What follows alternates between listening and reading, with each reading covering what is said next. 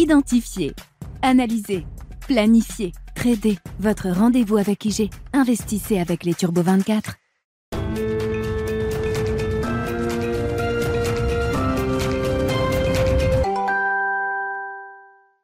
Bienvenue dans Smart Bourse, votre double dose quotidienne de marché en direct sur Bismart. Chaque jour à la mi-journée, 12h30, 13h. Et en fin d'après-midi, la grande édition pendant une heure à partir de 17h en direct, rediffusée à 20h sur Bismart TV. Émission que vous retrouvez chaque jour en replay sur bismart.fr et en podcast sur l'ensemble de vos plateformes. Au sommaire de cette édition de la mi-journée, une semaine qui est marquée par, euh, entre autres, les résultats des euh, grandes entreprises euh, européennes et américaines côté européen.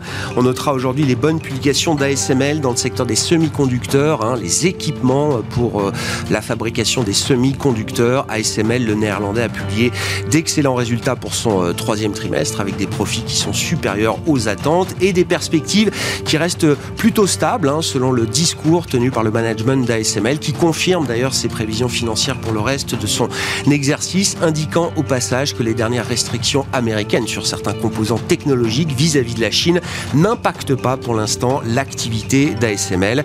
On notera que le titre ASML rebondit assez nettement aujourd'hui après avoir marqué des plus bas au cours des dernières séances. Et puis dans un autre secteur, celui de la grande consommation, on voit là aussi que l'activité reste résiliente et que l'ajustement à la hausse des prix peut se faire sans douleur pour l'activité d'un groupe comme Nestlé. Aujourd'hui, on avait déjà vu PepsiCo aux États-Unis qui avait relevé ses objectifs pour l'ensemble de son exercice. C'est le cas également pour Nestlé qui vise une croissance organique désormais autour de 8% pour cette année 2022, euh, ce qui serait le, rythme de croissance le plus fort pour un groupe comme, Nestlé depuis au moins une décennie. Voilà donc pour euh, les grandes publications du jour. On suivra Tesla ce soir euh, après bourse sur le marché américain, après les résultats de Netflix hier soir, qui ont rassuré là aussi après avoir perdu des abonnés pendant les deux derniers trimestres. Netflix est reparti à la conquête avec 2,4 millions de nouveaux abonnés qui ont contracté un abonnement Netflix au cours du trimestre euh, écoulé. Là aussi, la réaction de marché est assez violente, hein, puisque le titre Netflix est annoncé en hausse de plus de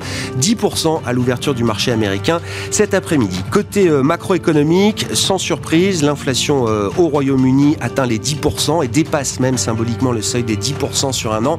10,1% d'inflation, c'est la marque qui a été publiée ce matin pour le Royaume-Uni au mois de septembre, avec une inflation sous-jacente qui progresse encore de 0,6% d'un mois sur l'autre et qui atteint désormais 6,5% sur un an. On notera également que la deuxième estimation d'inflation pour la zone euro permet une légère révision à la baisse. On passe de 10 à 9,9% pour l'inflation globale en zone euro sur un an en deuxième lecture, ce qui ne change absolument rien à la big picture, à la toile de fond inflationniste en Europe, puisque l'inflation sous-jacente en zone euro avoisine toujours les 5% sur un an, ce qui est évidemment un niveau inacceptable pour une banque centrale comme la Banque centrale européenne. Et puis nous parlerons stratégie d'investissement avec deux invités qui se succéder dans cette euh, émission. Géraldine Sundström de Pimco qui sera avec nous en visioconférence dans quelques instants et Alice Ducrot, gérante chez Bordier et compagnie à Paris qui nous accompagnera en plateau pendant cette demi-heure.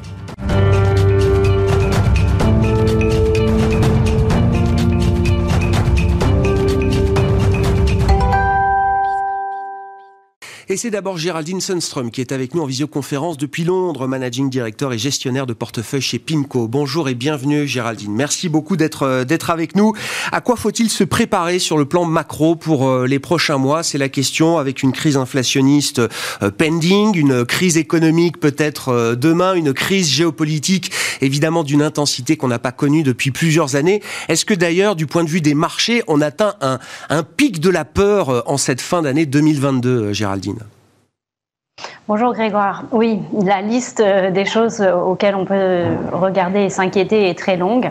Je pense que si on, essaye de regarder un peu euh, sur les, bonnes nouvelles, il commence à y avoir des petites choses qui arrivent à la marge, mais c'est clair qu'on n'a pas encore la masse critique de bonnes nouvelles pour apaiser les marchés, d'autant plus qu'on arrive en fin d'année dans les moments où la liquidité sur les marchés est généralement moins importante et on peut voir des, mouvements de prix plus grands pour de, de petits volumes. Alors si on regarde du côté côté des bonnes nouvelles, puisqu'essayons de, mm. de remettre un peu le sourire, euh, je pense qu'on voit déjà euh, des biens de consommation dont les prix euh, commencent à diminuer, le prix des matières premières qui commence à rediminuer, notamment les prix du gaz en Europe, et puis aussi les, les, prix du transport, notamment le transport maritime qui est revenu quasiment au prix d'avant la pandémie.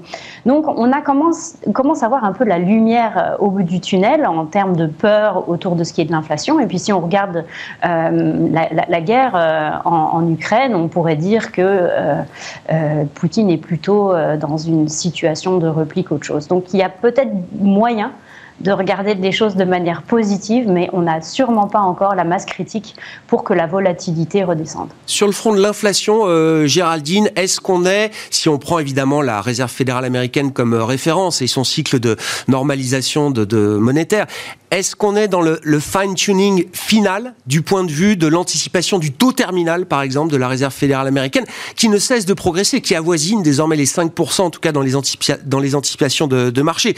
Est-ce que c'est l'ajustement final qui se fait, ou est-ce qu'il y a encore un risque d'avoir une, une nouvelle marche à la hausse de ce point de vue-là? Alors là où on arrive, on dirait qu'on arrive dans des zones où, enfin, du moment les, les anticipations de marché jusqu'à mars 2023, c'est là où le marché voit les, taux arriver au pic, je pense que c'est relativement euh, raisonnable. En revanche, il peut y avoir encore de mauvaises surprises. C'est sûr que le chiffre de l'inflation américaine, le problème n'est plus les biens de consommation, mais les services. Et au niveau des services, il y a vraiment de l'inertie à ce niveau-là. On voit aussi les salaires qui continuent un petit peu d'augmenter. Donc la question est vraiment là. C'est cette partie relativement inerte et euh, qui est plutôt regardée dans le rétroviseur plutôt que de regarder de l'avant et encore beaucoup trop élevée. Mais il y a tout un tas d'indicateurs au niveau du prix, par exemple, des, des vêtements le prix du transport qu'on a déjà mentionné, le prix de, l'essence mm. qui commence à rediminuer. Donc c'est un peu euh, cette bataille entre euh, Goliath euh, et, David et, vraiment lequel va, remporter la bataille. Le plus le prix des matières premières redescend, le plus la situation en Ukraine pourrait s'apaiser d'ici la fin de l'année, les meilleures sont, les chances, mais Sûrement, la Fed aux alentours de 4,5-5%, ça devrait être le pic. On, discute encore assez peu de ce qui se passera une fois que la Fed aura atteint ce taux euh, terminal. La stratégie qui a été signalée jusqu'à présent, c'est euh, l'idée de higher for longer, c'est-à-dire qu'on maintiendrait quand même un niveau de restriction monétaire pendant euh, assez longtemps par rapport au cycle précédent, aux références qu'on peut avoir en tête. Est-ce que c'est une vision que vous partagez aujourd'hui, Géraldine?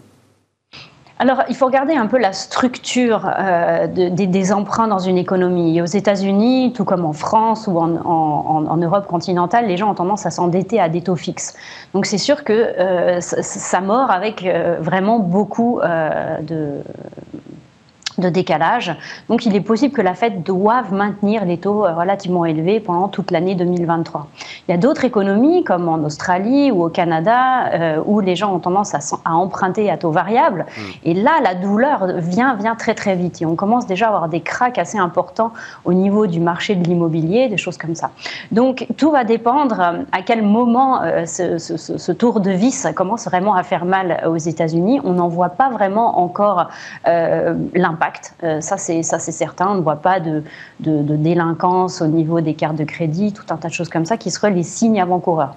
Donc euh, là où, les banques centrales qui risquent d'être les pionnières pour couper les taux d'intérêt, il faudrait plutôt regarder euh, dans la zone dollar, mais plutôt Australie, Canada ou Nouvelle-Zélande l'Australie, la Banque euh, d'Australie, hein, qui a déjà réduit un petit peu le quantum de sa dernière euh, hausse de taux, ce qui avait été déjà un petit signal dovish pour, euh, pour les investisseurs globaux. Sur le sujet de la stabilité financière, Géraldine, vous le disiez, on entre dans une période de l'année où, de manière saisonnière, la liquidité des marchés est un peu moins importante, d'autant qu'on a quand même en quelques mois un choc monétaire sans précédent sur l'ensemble de la planète et qu'on a évidemment sous nos yeux encore l'exemple de la crise euh, britannique qui a été d'une violence et d'une ampleur euh, sans précédent. Est-ce que cette crise britannique, d'ailleurs, peut rester un cas unique dans le paysage euh, global? Ou est-ce que c'est un risque de liquidité, un risque de collatéral qu'on peut retrouver ailleurs, dans d'autres marchés, sur d'autres pays? Alors c'est très difficile. On a passé vraiment des années euh, avec des taux négatifs ou très proches de zéro. Il y a sûrement des, bulles avec pas mal d'effets de levier que l'on découvre au fur et à mesure que les taux d'intérêt montent. Et c'est un petit peu des, surprises. On ouvre des placards et on, trouve ce genre de surprises. Donc on aurait, on, aurait tendance à penser que la situation euh, anglaise est relativement unique, surtout au niveau des fonds de pension. On ne s'attend pas au même genre de situation euh, ailleurs, mais c'est très difficile euh, de savoir à l'avance où vont être les zones à risque. On sait très bien qu'il y a des choses comme les levered loans aux mmh. États-Unis ou des choses dans, dans, le private lending à voir. Mais c'est clair que c'est un moment où il ne faut, pas être un héros. Ça sert à rien d'être le premier. Et je crois que observer les choses dans cette fin d'année, garder de la poudre au sec, et puis peut-être être plus enclin à commencer les choses dans un certain ordre, c'est-à-dire que retourner euh, vers l'obligataire et puis ensuite se poser la question euh, sur des choses plus, plus risquées dans le crédit et puis ensuite dans les equities, euh, dans les actions. C'est-à-dire c'est une séquence qui est typique quand on rentre dans une période de crise. Et là, si personne n'est prêt à se dire, voilà, on va acheter de l'obligataire mmh. gouvernemental et ça y est, on a vu le pic des taux, ben, c'est très difficile de valoriser le reste des classes d'actifs on, a euh, la conviction que l'obligataire, évidemment, c'est le playbook traditionnel, l'obligataire serait une bonne protection en cas de récession ou de crise économique, euh, Géraldine, parce que se pose la question quand même de l'inertie et de la persistance de l'inflation. Et on voit bien que les banques centrales sont prêtes à... Je ne peux pas vous entendre. Je dis les banques centrales sont prêtes à continuer à monter les taux, y compris quand elles entrent en territoire de récession. Est-ce que, conformément au playbook historique, l'obligataire serait une bonne protection dans le cas d'une crise économique euh, dans les prochains mois. Euh, est-ce que ça peut jouer à nouveau ce rôle refuge qu'on a déjà vu effectivement dans le passé? Bah, on pense que véritablement oui. Euh, la question est quand, mais je pense qu'on est plutôt dans une situation où il s'agit de quelques semaines, voire quelques mois, plutôt que trimestres. Donc, on s'attend à cette, cette, décorrélation euh, entre le prix de l'obligataire et des actions, d'autant plus que cette récession, on l'attend pour euh, le dernier trimestre de l'année 2022, le premier trimestre de l'année 2023, et puis on s'attend aussi à ce que l'inflation euh, commence à retomber. Donc, quand on aura vu le, pic de cette inflation, il y a des chances que la manière de balancer un portefeuille redeviennent un peu plus faciles. Merci beaucoup Géraldine. Merci pour cet euh, éclairage depuis Londres. Géraldine Sundström qui était avec nous en visioconférence, managing director et gestionnaire de portefeuille chez PIMCO.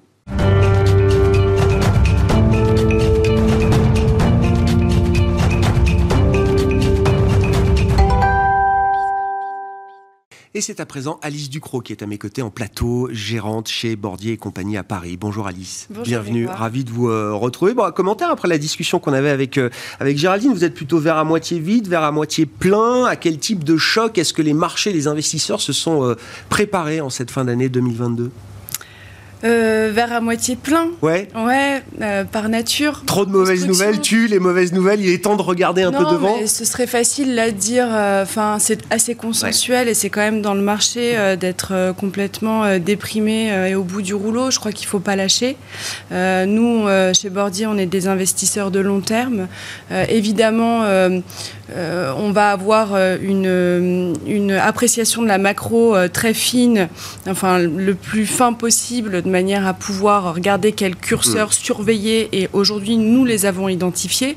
Hein, clairement, c'est euh, euh, le rythme euh, de relevé de taux de la Fed, le pivot, et puis les chiffres macro sur l'emploi et sur l'inflation. Donc ça, on le surveille très attentivement. Maintenant, là, on est sur quelques jours de, hausse qui sont alimentés au final par des éléments qui sont pas très très structurels. Hein. donc je mm. pense qu'il ne faut pas non plus sauter au plafond.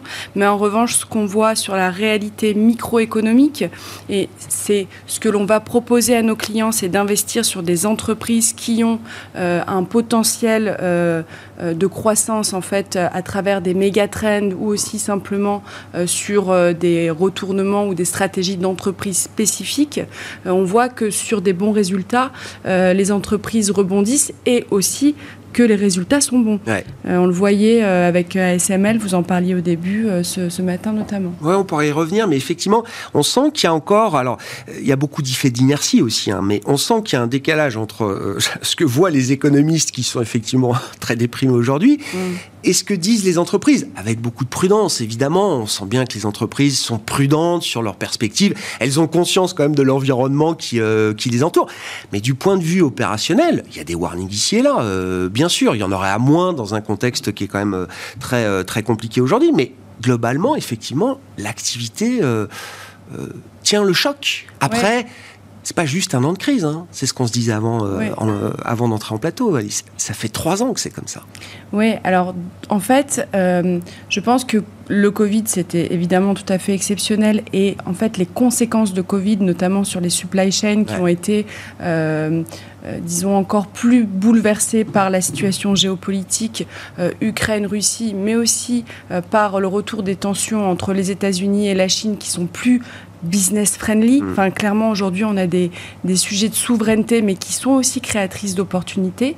Euh, après, quand on a une macroéconomie déprimée, euh, et là, c'est aussi un petit peu artificiel parce que c'est aussi la hausse des taux pour lutter contre l'inflation qui fait que la macroéconomie va ralentir. Mais en fait, dans cette macro, euh, on a toujours en fait des, secteurs et des entreprises qui sont capables de s'adapter. Et on a vu euh, les chiffres de LVMH étaient impressionnants la semaine dernière.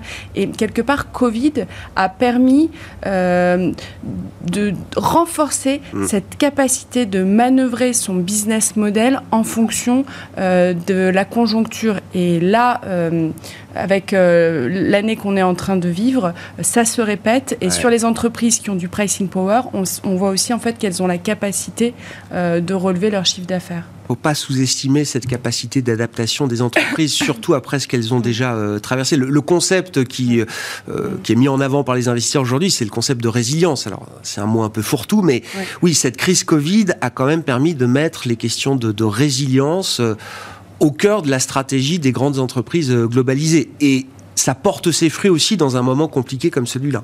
Oui, absolument. Donc les entreprises peuvent s'adapter et en fait c'est aussi euh, leur euh, modèle hein, de s'adapter. Euh, je veux dire une entreprise qui ne change pas de vision et qui ne remet pas en question sa stratégie dans un monde qui Bon, depuis trois ans, c'est exceptionnel, mais de toute façon, on a eu quand même la vague de fond de la digitalisation.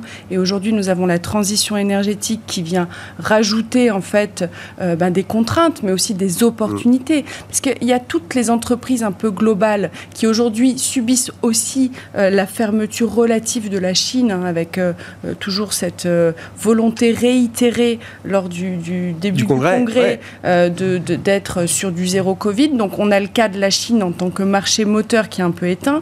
LVMH, là, par exemple, a euh, profité de la vigueur du dollar et de l'acheteur, du consommateur américain. Du touriste américain, même en Europe. Hein, américain, on, l'a ah vu. Euh, ah oui. Les Américains à Paris, euh, beaucoup. après, il y a aussi d'autres entreprises, en fait, qui bénéficient quelque part de, du nouveau paradigme dans le sens où aujourd'hui euh, l'Europe doit repenser sa stratégie d'approvisionnement en matières premières. Alors c'est sur les matières premières, euh, disons, euh, classiques, donc notamment évidemment le gaz. Et là, il y a des entreprises qui sont positionnées, je pense par exemple à GTT qui fait partie de notre liste de titres recommandés qu'on achète pour nos clients. c'est des entreprises qui ont fait une année exceptionnelle parce qu'elles sont dans la bonne euh, stratégie. Et en plus, là aussi, on a une entreprise, typiquement GTT, j'insiste, parce que euh, c'est un, modèle qui est vraiment intelligent, c'est de la tech adaptée euh, à, aux matières premières. On rappelle, hein, les membranes pour les méthaniers, c'est ça. Donc une technologie à peu près unique au monde, en tout cas dans, dans cette ampleur-là. Et ils sont au cœur du transport du gaz naturel liquéfié, pour dire les choses. Ils équipent tous les grands méthaniers sortant des chantiers navals coréens ou autres. absolument, ils équipent donc les membranes de cryogénie pour transporter le GNL. Aujourd'hui, euh, sachant qu'il euh, y a des sujets aussi d'infrastructure dans euh, les différents ports pour accueillir le GNL, même s'il y a d'autres plaies à hmm. faire, je pense par exemple à une société qui s'appelle Chénière aux US, en fait, GNL va développer des unités de regasification sur les méthaniers. Et là où ils continuent à innover, je pense que vraiment il faut sélectionner des entreprises qui ont cette capacité à, investir dans la R&D, c'est très important dans le monde dans lequel on vit. ils vont aussi développer des hum, solutions d'hydrogénier donc pour le transport de l'hydrogène, qui s'adapte à un monde qui est vraiment, euh, bah oui, vecteur d'opportunités aussi, malgré, malgré une crise qui nous affecte tous et euh, qui est difficile pour les investisseurs, avec quand même des marchés qui sont très compliqués. Mais voilà, la question c'est euh, à quel moment on réinvestit? C'est la question. Bien sûr, mais on, y reviendra, il nous reste quelques minutes, mais ça, m'intéresse beaucoup cette idée de, souveraineté, donc qu'on applique effectivement à la thématique euh, énergétique. Mm. Euh, la souveraineté, c'est aussi euh, un enjeu technologique aujourd'hui. Vous évoquiez ASML tout à l'heure. Qu'est-ce qui rassure dans la publication et dans les messages envoyés par, euh, par ASML, donc acteur néerlandais, européen, de la chaîne des semi-conducteurs, très en amont, puisqu'il produit des machines de lithographie qui sont euh, uniques au monde, là aussi, pour permettre justement aux fabricants de chips, de, semi-conducteurs, de produire justement les, les, substrats et les, les, les chips nécessaires. Euh, ils ont une position de leadership unique au monde. et ils se retrouvent en même temps bah, dans une bataille euh, technologique entre les États-Unis, la Chine et peut-être l'Europe aussi dans une moindre mesure. Oui, alors c'est sûr que l'industrie, là, euh, au moment où on parle des semi-conducteurs, elle est, euh, elle est perturbée par les tensions entre la Chine et les États-Unis. effectivement, il faut avoir sa propre chaîne de valeur dans ces industries qui étaient en fait vraiment le fruit de la globalisation. Enfin, c'était une chaîne qui était très transverse entre les États-Unis, un peu l'Europe, avec des players incontournables, comme vous le disiez, comme ASML, et puis euh, la Chine. Aujourd'hui, euh, chaque zone euh, a envie d'avoir sa propre technologie, c'est une question de souveraineté. Donc, il y a, et en parallèle, il y a le méga trend en fait de la digitalisation de toute l'économie qui passe par les semi-conducteurs qui sont une nouvelle matière première. Et en lame de fond, il y a un autre sujet, c'est le sujet des terres rares, donc euh, d'aller s'approvisionner là encore en matières premières pour pouvoir euh, fournir euh, ben, les constructeurs de, semis. Mais ASML, qui donc, pour rappel, nous l'avions recommandé chez Bordier en 2013, ça va faire 9 ans, elle valait 70 euros. Mm. Aujourd'hui, elle est à 425, là elle prenait 7 à l'ouverture, mais elle est encore en baisse de 40% depuis le début de l'année. Aujourd'hui, pour nous, pour nos clients qui sont donc des investisseurs de long terme, euh, le rebond du marché action qui se fera certainement quand l'inflation sera sous contrôle, et ça va finir quand même par arriver, on voit bien que les chaînes sont un peu en ralentissement, euh, on a des points d'entrée sur des entreprises que nous n'avions pas vues depuis plusieurs années. Donc je pense que euh, la peur est mauvaise conseillère, il faut rester constructif, et le pire risque qu'on peut avoir aujourd'hui, c'est de manquer d'imagination et d'audace tout en restant prudent. Mais oui, c'est ça la question. Est-ce qu'on peut avoir pour un groupe comme ASML, encore une fois, et qui concentre beaucoup de, de challenges avec une régionalisation technologique du monde hein, entre la Chine et euh, les États-Unis, l'Europe, pour faire simple, est-ce qu'on peut avoir les mêmes perspectives pour ce groupe-là que celles qu'on avait en 2013, quand on est rentré sur le dossier à 60 euros euh, à l'époque? Bah, ça n'a rien à voir. Euh, la, CAPI euh, a explosé. Euh, c'est une entreprise qui a bénéficié de ce train, mais qui est encore très important. Enfin, on le voit bien dans l'électrification des mmh. véhicules. On a eu le salon de l'auto. toutes les, voitures vont y passer. Et là, je ne parle que d'un secteur. Donc, on continue à avoir une bonne visibilité pour ce type d'entreprise qui, en plus, s'est taillé une part incontournable sur un marché incontournable. Hmm. Dans, un autre secteur que je citais en introduction, mais là aussi, alors ça permet en plus de mettre en avant Nestlé, une société suisse euh, pour une maison comme Bordier. Euh, mais PepsiCo, déjà il y a quelques jours, a relevé ses, objectifs. Donc euh, évidemment, on a l'œil sur les entreprises qui sont capables de relever leurs prévisions financières dans ce, dans ce contexte. Dans le domaine de la grande consommation, là, visiblement, les groupes, je ne dis pas qu'ils sont dans un sweet spot, mais ils arrivent à bien gérer la situation euh, inflationniste jusqu'à présent.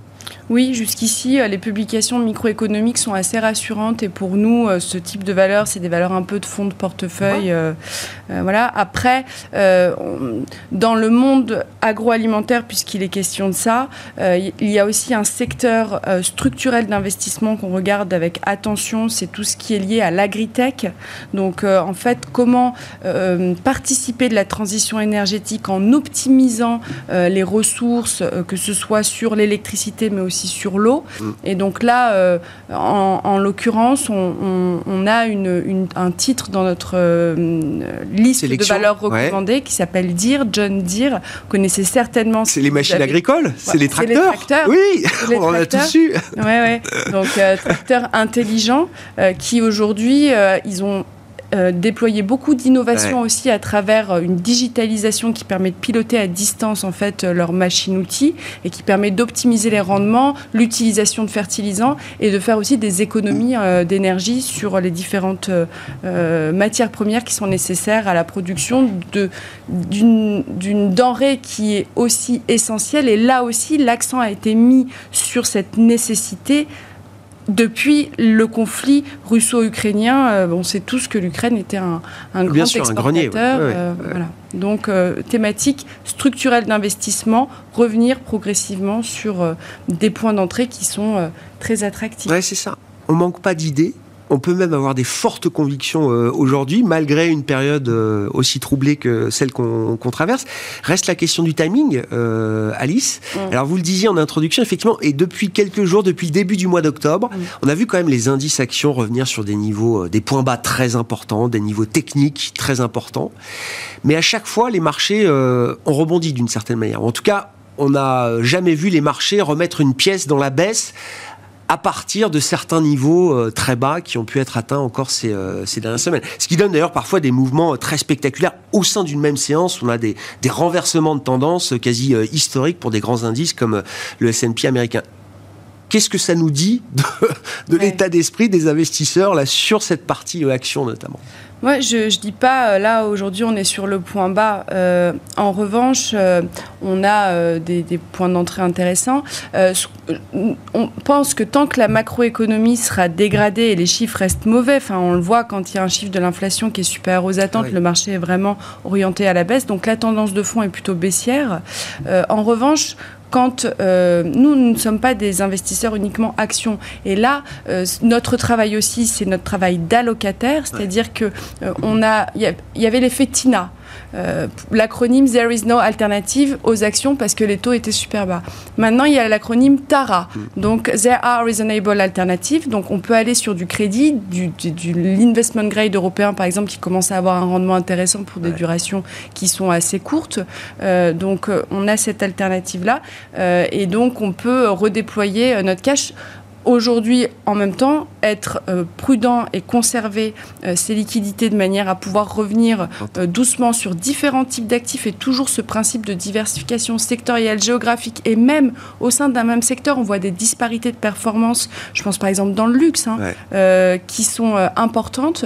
Donc, être, avoir une gestion active et passer par un stock picking, fund picking et aujourd'hui à nouveau band picking réactif et opportuniste, ça, ça reprend tout son sens. Alors qu'avant, bon, c'est vrai qu'on pouvait acheter un indice et puis, euh, puis laisser dormir. Quoi. Bah oui, c'était difficile de battre un ETF S&P 500 au cours des dernières années. Mm. Ce sera peut-être différent dans le nouveau monde. Ben, on l'espère. Euh, non, mais là où est notre manière d'investir hein. qui va être très différente euh, de ce point de vue-là. Exactement. Les, les, paramètres ont changé. Il faut s'adapter en permanence, comme une entreprise s'adapte aux paramètres d'un nouveau monde. Et nous, en tant qu'investisseurs, on, on s'adapte à de nouveaux paramètres économico-financiers.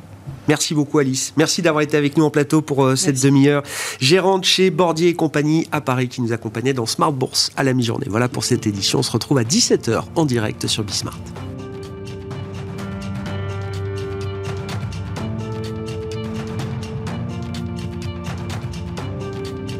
Identifier, analyser, planifier, trader. Votre rendez-vous avec IG. Investissez avec les Turbo 24.